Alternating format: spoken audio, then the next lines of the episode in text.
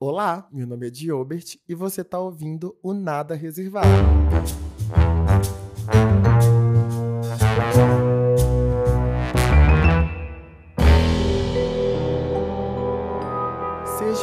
Bem-vindo, seja muito bem-vinda ao nosso último episódio da série Elementos da Liberdade. Hoje eu quero compartilhar com você um pouquinho da minha busca pelas minhas próprias métricas de sucesso, sobre essa busca de entender o que de fato me faria feliz, o que de fato me faria realizado e como romper com essa lógica criada de que sucesso significa a mesma coisa para todo mundo. Eu acho que já passou da hora da gente se desconectar do que o outro espera de nós para que a gente esteja cada vez mais conectado com que a gente quer da gente mesmo. Então, sem mais delongas, pega o seu copo de coca, pega a sua xícara de café ou de chá e vem comigo ouvir o ano da emancipação.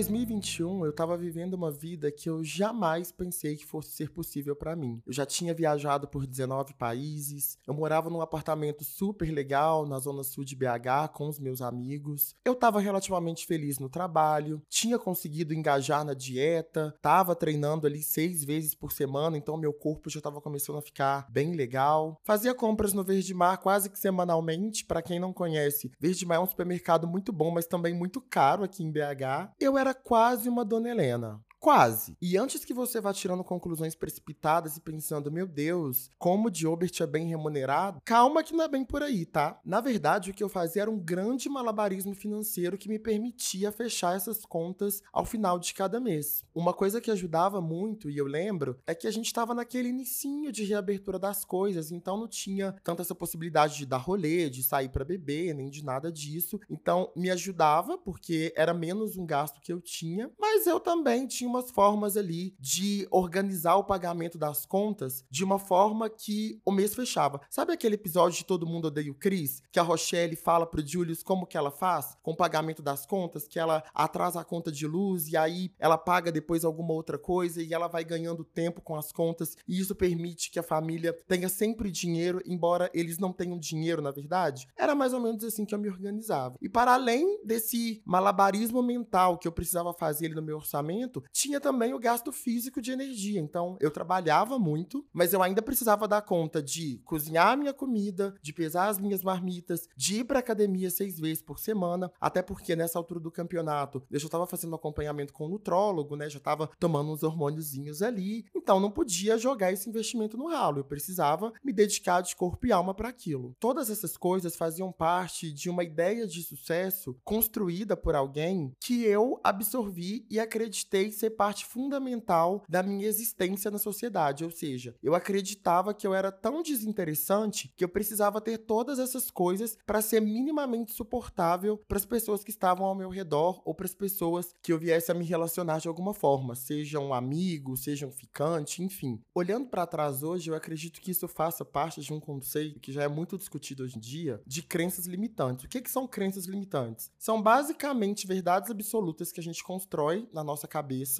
e que fazem a gente não avançar ou não analisar algumas, alguns aspectos da nossa vida sobre uma outra ótica, porque aquilo é tão fundamental, aquilo é tão verdadeiro que é indiscutível. Não é, não é possível que você analise a situação por um outro viés. Eu sempre tive uma autoestima muito baixa e eu nunca acreditei de fato que eu fosse essa pessoa interessante, que eu fosse uma pessoa legal. Um pouco do que eu já discuti no último episódio. Então eu me apeguei de uma forma muito voraz a essa ideia de posses. Então, as coisas que eu tinha, elas eram uma prova absoluta da minha capacidade. Era uma evidência, era algo que eu podia mostrar, que eu podia exibir, que as pessoas poderiam ver e que poderia fazer elas pensarem, um, talvez ele tenha alguma coisa, algo que nem eu vi em mim mesmo. Isso se transformou, na verdade, num grande mecanismo de defesa, que já me colocou em várias enrascadas. Algumas delas, inclusive, eu vou narrar nesse episódio. Mas o principal ponto era que sempre que eu me sentia desvalorizado ou que eu passava por uma situação de rejeição, eu passava a mão no cartão de crédito, entrava na Amazon ou no Mercado Livre e comprava alguma coisa que eu não precisava, mas para reforçar para mim que eu tinha aquele poder e que as pessoas precisavam reconhecer aquele status, essa coisa do ele faz o que ele quer, ele é dono da própria vida, eita como consome, eita como faz o PIB se movimentar. O lado ruim de tudo isso é que não necessariamente eu tinha dinheiro suficiente para cobrir todas essas gracinhas. E como não tinha uma análise, não tinha uma necessidade, era esporádico. Então, sei lá, eu tava conversando com alguém no Tinder agora. Essa pessoa me bloqueou, essa pessoa parou de conversar, essa pessoa me, me deixou a ver navios, eu ia lá e comprava no celular porque eu posso. Então, ficar preso nessa ideia de sucesso, que não é um sucesso que eu construí para mim mesmo, me fez entrar num ciclo de gastar cada vez mais, dever cada vez mais e precisar comprar cada vez mais para me sentir bem com as dívidas que eu já tinha. Olha que loucura,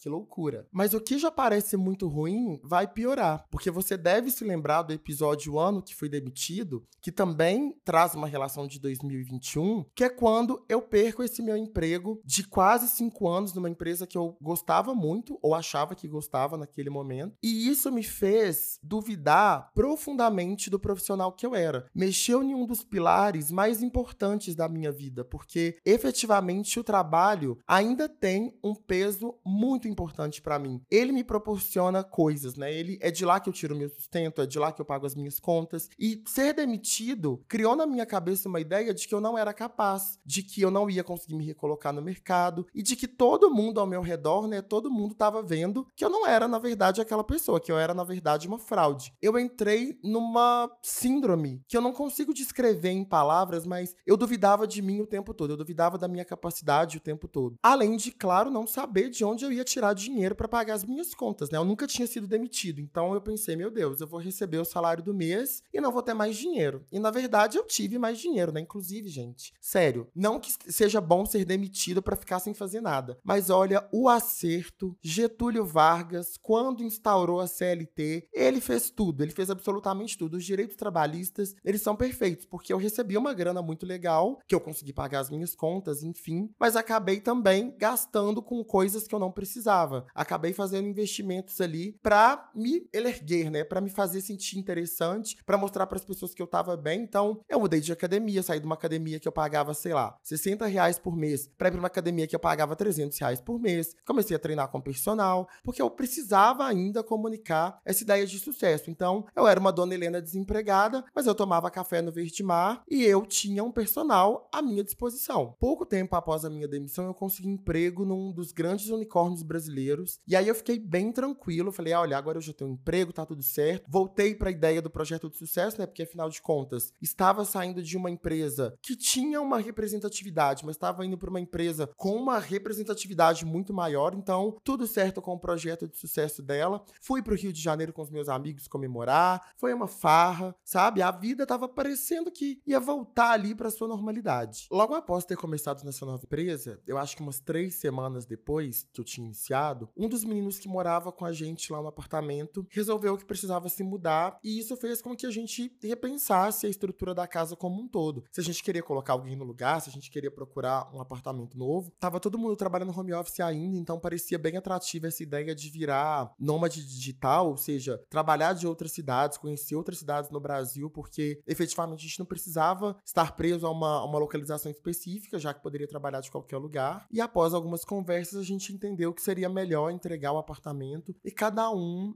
encontrar ali o seu caminho, entender o que, que queria fazer durante esse período. Eu já tinha uma vontade muito profunda de morar sozinho, né? Eu já estava numa estrada de dividir apartamento quase cinco anos, com as dores e as delícias, quem já dividiu apartamento sabe. Então eu já estava com muita vontade de encontrar o meu próprio lugar. Mas essa crença limitante, né? Esse projeto de sucesso, ele me limitava também a nível dos lugares que eu poderia escolher para morar. Então, se fosse para sair do apartamento, eu ia querer um apartamento na zona sul ainda. E bancar um apartamento na zona sul sozinho era quase que impossível por diversas questões, mas principalmente pelos valores de aluguel. A galera tava voltando para suas casas, então o aluguel tava voltando a subir, né? Tinha rolado todo o movimento de das pessoas entregarem apartamento para ir ficar com a família durante a pandemia, mas a, aos poucos a vida tava retomando e a galera tava elevando os valores de aluguel. Mesmo nos preços baixos daquele ano de 2021, um apartamento na zona sul Sul para morar sozinho era algo completamente impossível para mim, eu não conseguiria bancar. Mas ao mesmo tempo, por conta dessa ideia de sucesso que eu construí na minha cabeça, eu não poderia considerar nenhuma outra região. Afinal de contas, eu precisava comunicar a excelência em tudo que eu fazia. E, e ser excelente para mim era morar na Zona Sul e fazer compra no Verde Mar, mesmo sem poder. No meio de toda essa confusão de entregar apartamento, de procurar um novo lugar para morar, um amigo meu que estava em São Paulo decidiu que queria voltar a morar em Belo Horizonte. Ele trabalhava numa empresa lá de São Paulo, mas também estava home office, sempre gostou da cidade e decidiu vir para cá. Então a gente pensou, né? Por que, que a gente não procura um apartamento para dividir? Só nós dois, a gente não queria mais gente, porque, né, tem toda aquela questão de convivência, enfim. A gente começou a procurar alguns apartamentos e, para nossa sorte, uma amiga dele, que estava morando num apartamento mobiliado nesse mesmo bairro em que eu morava com os meninos, tinha encontrado uma casa maior, queria se mudar com o marido dela e estava disposta a passar o contrato de aluguel pra gente. O grande ponto positivo era o fato do apartamento ser mobiliado. Então, como eu dividi o apartamento com os meninos, eu não tinha uma casa montada também. Se a gente fosse mudar para um apartamento que não tinha nada, a gente teria que comprar pelo menos o básico, então geladeira, fogão, máquina, essas coisas. O apartamento já era mobiliado, era muito perto de onde eu morava, era um apartamento maravilhoso.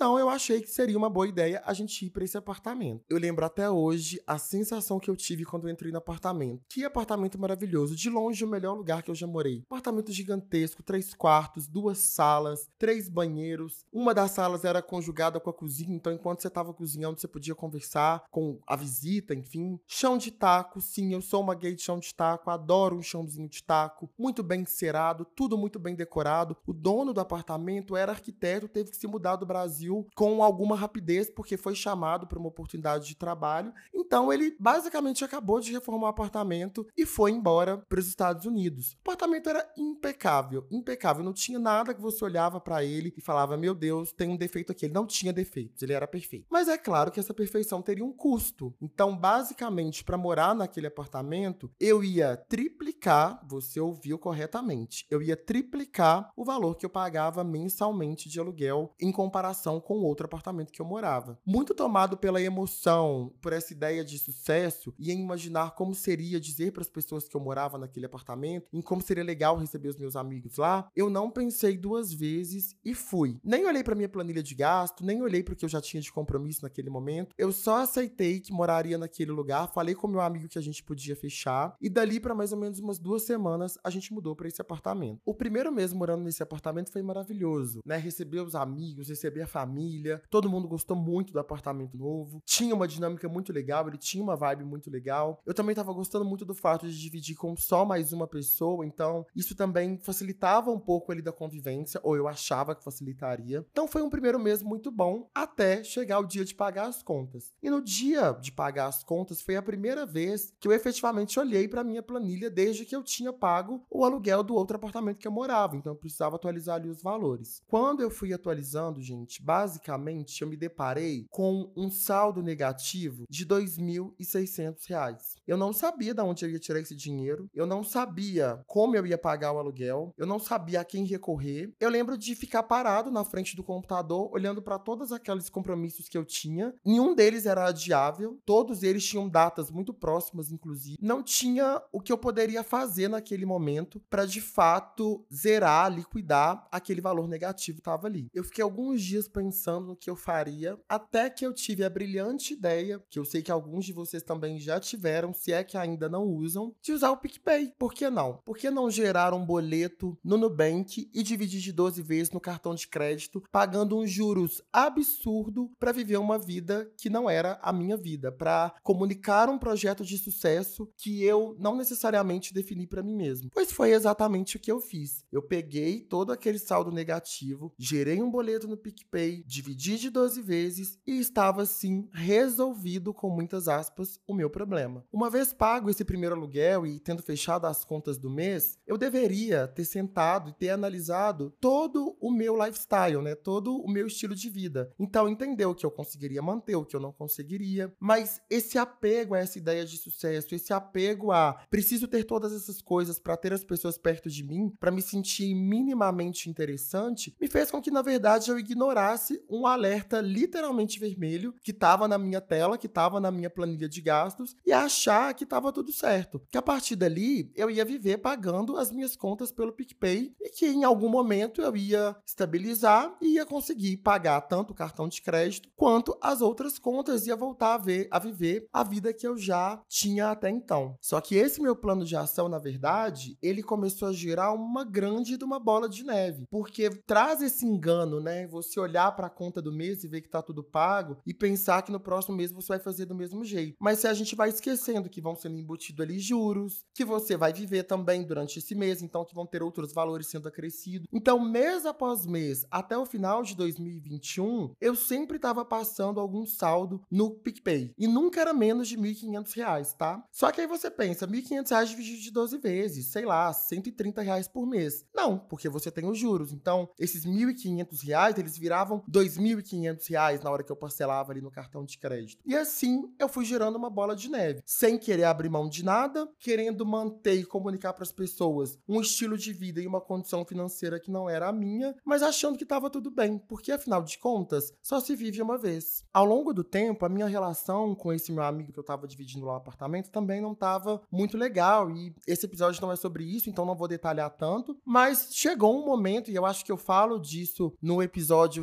Resoluções de Ano Novo, na parte 1, eu precisei me mudar daquele apartamento, eu precisei encontrar um outro lugar para mim porque a convivência não estava mais interessante. E mais uma vez eu tive a chance de olhar para o meu desejo, para minha vontade de morar sozinho, de conquistar ali uma, uma independência que era o que eu queria, mas de novo, na Zona Sul, agora com uma dívida gigantesca no cartão de crédito, eu não podia nunca pensar em morar sozinho. E por estar muito apegado à região, eu decidi procurar uma outra república, ainda na região ali, é, centro-sul de BH. Fui dividir o apartamento com mais pessoas, mas não queria abrir mão de jeito nenhum desse estilo de vida que eu tinha construído para mim. Em dezembro daquele ano, então, eu me mudei para esse novo apartamento e tinha uma viagem de Réveillon organizada com os meus amigos. Eu lembro que, inclusive, a mudança foi muito corrida. O caminhão parou lá na porta do apartamento, seis horas da manhã, eu coloquei todas as minhas coisas, fui pro outro apartamento, só joguei lá dentro do meu quarto, nem deu tempo de arrumar nada e já fui a caminho do aeroporto. Quando eu olhei pro saldo da minha conta, eu vi que eu tinha mais ou menos uns 200, 250 reais. Eu ia passar quase uma semana em Arraial da Ajuda, isso não ia ser possível. Pensei, vou recorrer ao PicPay mais uma vez, vou transferir aqui uma graninha para eu ter como gastar lá na viagem e passar esses dias. E foi nesse momento que eu tive o maior baque da minha vida, porque quando eu tentei passar o boleto no PicPay, deu transação não aprovada. Eu pensei que fosse alguma coisa associada à análise de risco por conta do valor,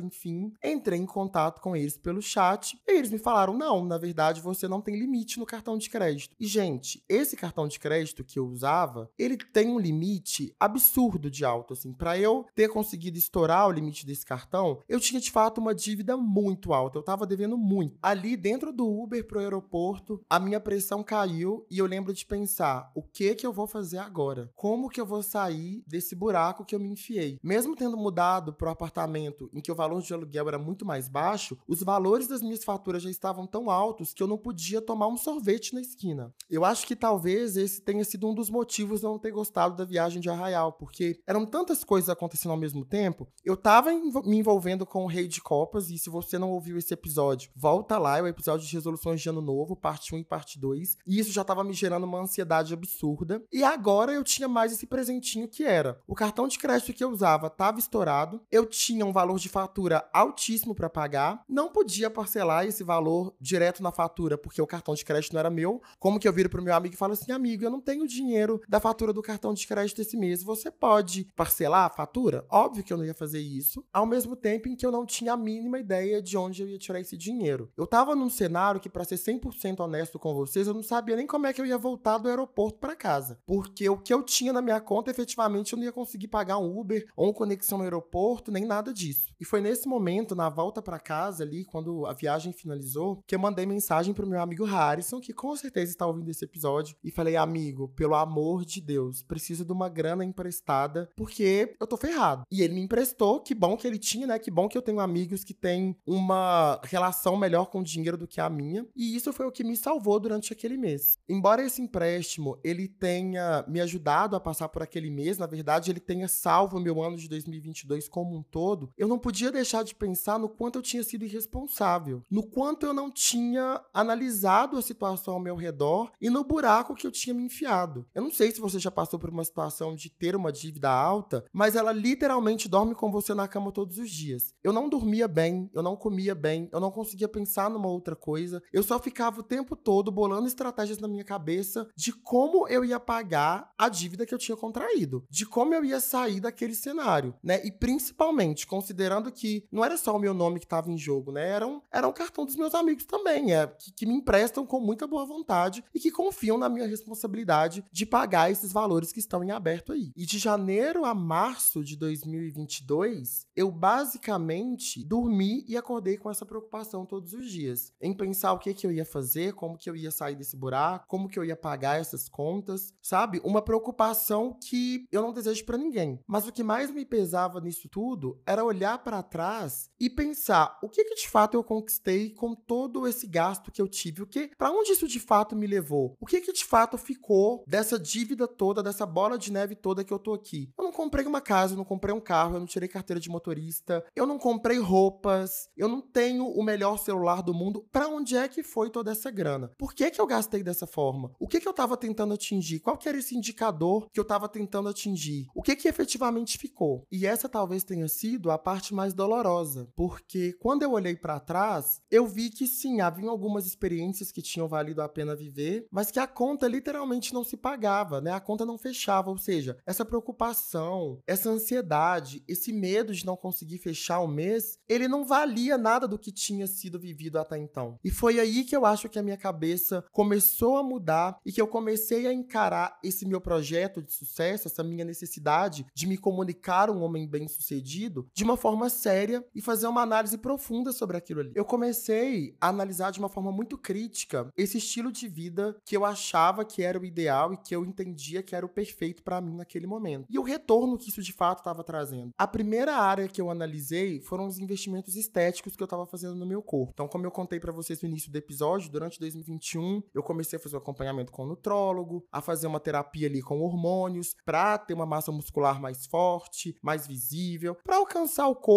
que é o corpo que todo mundo gostaria de ter. Eu acreditava que esse corpo era o único veículo possível para ter um homem do meu lado. Então, se eu quisesse namorar com alguém, se eu quisesse ser desejado, se eu quisesse ser visto num rolê, eu precisava ter um corpo invejável. E eu consegui alcançar isso. No final de 2021, quando eu viajei pro Réveillon, é a única lembrança que eu tenho na minha vida de ter tido um tanquinho. E eu não vou mentir para vocês, é uma delícia, é maravilhoso quando você tá na praia, você passa e você vê que as pessoas estão te olhando e que você tá sendo desejado. E para mim, que até então não tinha experimentado nada parecido, parecia ser a própria Disney, sabe? Parecia que eu tava no paraíso. Eu acreditava que esse corpo faria qualquer homem ficar do meu lado, que uma vez que eu encontrasse o cara certo para mim, independente de qualquer coisa, ele sempre ia acordar de manhã e ia pensar: nossa, olha aquele tanquinho, olha aquele peito duro, olha aquele bração que ele tem. E quando eu finalmente encontrei o cara que eu achava que era o cara certo, isso não foi suficiente para ele ficar. Muito pelo contrário. Talvez tenha sido o suficiente para ele me causar todos os traumas que me causou e que eu levo para terapia ainda hoje. De novo, se você não ouviu o episódio Resoluções de Ano Novo, parte 1 e 2, volta lá que você vai entender do que, que eu tô falando. Eu tava numa rotina estressante de treino, pagando personal, pagando uma academia cara que não precisava porque não tinha nada de tão especial nela que não tivesse nas outras ou que de fato eu não conseguisse executar em outras academias. Então, qual era o retorno de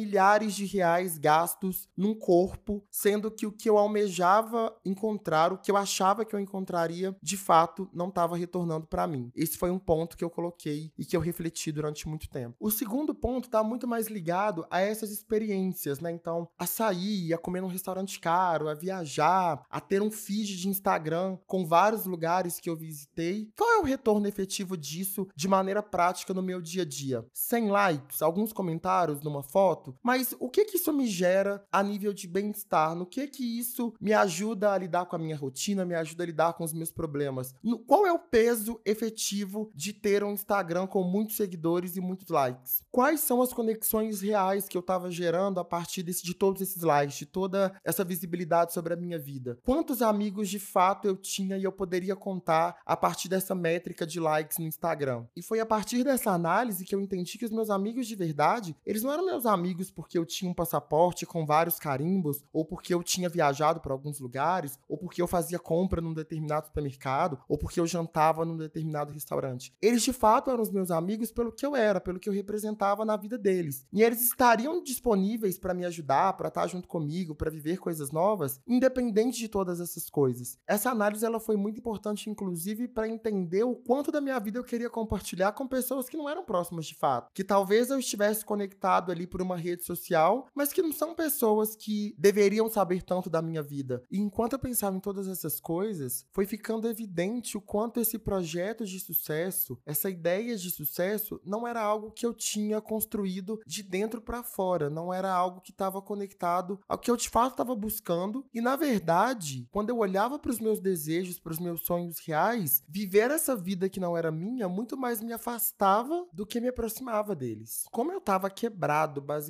durante todo o primeiro semestre de 2022, eu passei a ficar muito tempo em casa e muito tempo comigo mesmo, na minha própria companhia. Os meninos que dividiam apartamento comigo namoravam, tinham a rotina deles de final de semana. Eu continuava vendo os meus amigos com alguma frequência, mas nem sempre eu podia sair de casa, até porque no cenário que eu tava, um Uber que eu pagasse para ir para casa de um amigo meu era muita grana. Então, eu tinha um planejamento muito certinho do que dava e que não dava para fazer, para eu de fato conseguir sair desse cenário de austeridade total de não poder comprar uma batata Ruffles voltando da academia. Eu comecei pouco a pouco a estabelecer algumas premissas do que me faria feliz de fato, que me faria sentir realizado e sentir que o trabalho e que todas as dificuldades que a gente passa na vida estavam valendo a pena. O primeiro ponto que eu estabeleci é que eu precisava estar feliz com o meu corpo. E isso não necessariamente significava continuar fazendo acompanhamento com o nutrólogo, continuar fazendo uma terapia hormonal. Eu precisava olhar para o meu corpo e ver que ele estava evoluindo, que ele estava em movimento, que ele era um corpo saudável, que eu estaria seguro de me aproximar de outras pessoas, que eu me sentiria bonito de fato. Ao mesmo tempo, eu não sabia se eu queria continuar tendo uma rotina de ir para academia seis vezes por semana, de ter uma dieta tão rígida. Então, eu comecei a entender o equilíbrio entre essas duas coisas. Qual é o corpo que vai me deixar satisfeito dentro da pele que eu habito e qual é o nível de esforço, tanto financeiro quanto de energia, que eu quero gastar nesse processo. Eu entendi que um tanquinho eu não ia conseguir sustentar, aquela barriga trincada, aquela coisa linda que a gente vê na capa da Men's Health ou que a gente vê nas festas pool party de gay padrão, eu não ia conseguir. Por mais que eu queira muito, eu não ia conseguir. Não é a minha realidade, nem financeira, nem de esforço. Mas sustentar um peito duro e um bracinho mais volumoso, ah, isso eu conseguiria. Isso eu precisava conseguir. Esse era o mínimo que eu tinha setado para mim. Eu não precisava ir todos os meses para São Paulo, mas eu efetivamente precisava de um escape da minha rotina. Então, quais são as possibilidades de escape que Belo Horizonte me traz? E eu fui descobrindo lugares, fui descobrindo pessoas, fui descobrindo festas que não eram caras, que cabiam dentro do meu orçamento e que me davam essa sensação de viver, de estar conectado a outras pessoas, de estar conectado a outras experiências. Então, ainda gosto de viajar, ainda vou para São Paulo, mas não com a mesma frequência que eu ia antes. Não dá para fazer compra no Verde Mar toda semana como eu fazia. A compra bruta do mês não dá para fazer lá. Mas será que dá para tomar um café na volta da terapia? Será que dá para de vez em quando pegar uma ciabata, pegar um pedaço de torta e ter uma experiência legal num dia que eu gosto muito que é sexta-feira? Talvez isso também fosse possível. E por último, mas não menos importante, será que só tem qualidade de vida mesmo na zona centro-sul? Será que não existem outras regiões em Belo Horizonte que eu pudesse explorar, conhecer e talvez viver experiências até mais confortáveis do que a que eu estava vivendo, dividindo apartamento com outras pessoas? Essa foi uma pergunta matadora. E na medida que eu fui adequando a minha rotina, os meus gastos, os meus investimentos para coisas que realmente faziam sentido para mim, começou a abrir um espaço no meu orçamento para de fato retomar aquele sonho de morar sozinho e buscar esse último elemento da liberdade, que é a liberdade plena, que é ter um espaço que vai funcionar da maneira como eu quero que ele funcione, uma casa que vai ser arrumada quando eu quiser, que vai ter tapete porque eu gosto de tapete, que talvez não tenha, né, três quartos ou uma cozinha maravilhosa, mas que vai ser um espaço em que eu me sinto acolhido e que eu me sinto livre para expressar 100% da minha personalidade. E é muito interessante porque parece que o universo ele vai conspirando na medida que a gente vai se abrindo, e eu comecei a conhecer muitas pessoas em outras regiões de BH. Então, eu comecei a, a ir para rolês que tinha gente de Venda Nova, que tinha gente do Santa Efigênia, que tinha gente ali da região do Minas Shopping. E às vezes eu ficava com essas pessoas, então eu acabava indo para casa delas e querendo ou não eu conhecia um pouco do bairro, perguntava como que era morar naquela região. E assim eu fui tendo uma visão mais ampliada de BH, sabe? Sair um pouquinho desse miolo que a gente às vezes acredita que só tem felicidade no Centro-Sul e é explorar essas outras regiões. Um belo dia, em julho de 2022, aconteceu uma situação muito desagradável nesse apartamento que eu morava. Um dos meninos tinha saído para beber, chegou bêbado, jogando coisas no chão, gritando tarde da noite, falando que a casa era dele, que as coisas iam ser do jeito que ele queria. E eu pensei, cara, eu acho que eu já tô muito velho para me submeter a algumas experiências. Eu acho que eu preciso estar tá num ambiente mais tranquilo. Eu, eu não quero mais ter que pedir autorização para receber alguém na minha casa. Isso não é mais para mim. Eu já tava há quase sete anos dividindo apartamento com todo tipo de gente que você imaginar. E aquela situação para mim, ela foi meio que a gota d'água. Eu sempre trazia na terapia que eu queria encontrar um lugar para mim, que eu queria morar sozinho, mas por ter essa visão muito fechada de só centro-sul, esse sonho nunca pareceu possível, né? Nunca pareceu que de fato eu fosse realizar, porque eu precisaria ter um salário muito maior do que o que eu ganhava na época para de fato viabilizar esse movimento. Mas agora, mais conectado aos meus desejos, às minhas vontades, ao que de fato fazia sentido para mim, eu entendi que eu poderia sim explorar outras regiões. Eu fiquei algum tempo procurando, cheguei a olhar um apartamento na região ali do Salgado Filho, alguns na região do, do Floresta, mas estavam com um preço não muito legal. E um dia, num sábado à tarde, eu resolvi entrar no quinto andar para ver os apartamentos que estavam disponíveis lá. Encontrei um apartamento aqui no Santa Efigênia, de três quartos, num prédio simples, mas ele era próximo do, do Boulevard, dava para ir a pé se eu estivesse muito animado, cerca de um quilômetro e meio do, do Boulevard. A vizinhança me parecia legal. Olhei as fotos do apartamento, eu vi que ele ia estar disponível em breve, porque a pessoa que morava nele tinha acabado de desocupar. Senti, gente, juro para vocês que eu senti alguma coisa me dizendo que eu deveria ficar com aquele apartamento. Liguei para os meus amigos, contei, dois deles se disponibilizaram a serem fiadores, o Elton e o Roger. E assim, sem nem ter visitado o apartamento, eu coloquei todas as informações, a nossa ficha foi aprovada. Eu recebi o contrato em seguida para assinar. Inclusive, o quinto andar é muito bom nisso, porque em 37 minutos eu saí de um cenário que dividia apartamento para um cenário em que eu estava alugando um apartamento. Por não ser na região centro-sul, eu ia pagar exatamente o mesmo valor que eu pagava nesse apartamento que eu estava dividindo para morar sozinho. Você tem noção disso? O valor que eu pagava para dividir um apartamento, eu ia pagar para morar sozinho num apartamento de três quartos, numa região muito boa, com a única questão de não ser a região centro-sul. Quando o corretor me trouxe aqui para ver o apartamento, eu já era inquilino, na verdade. O apartamento já era meu. Eu vim conhecer para ver se ele era exatamente como ele era nas fotos. E para minha alegria, ele era até melhor.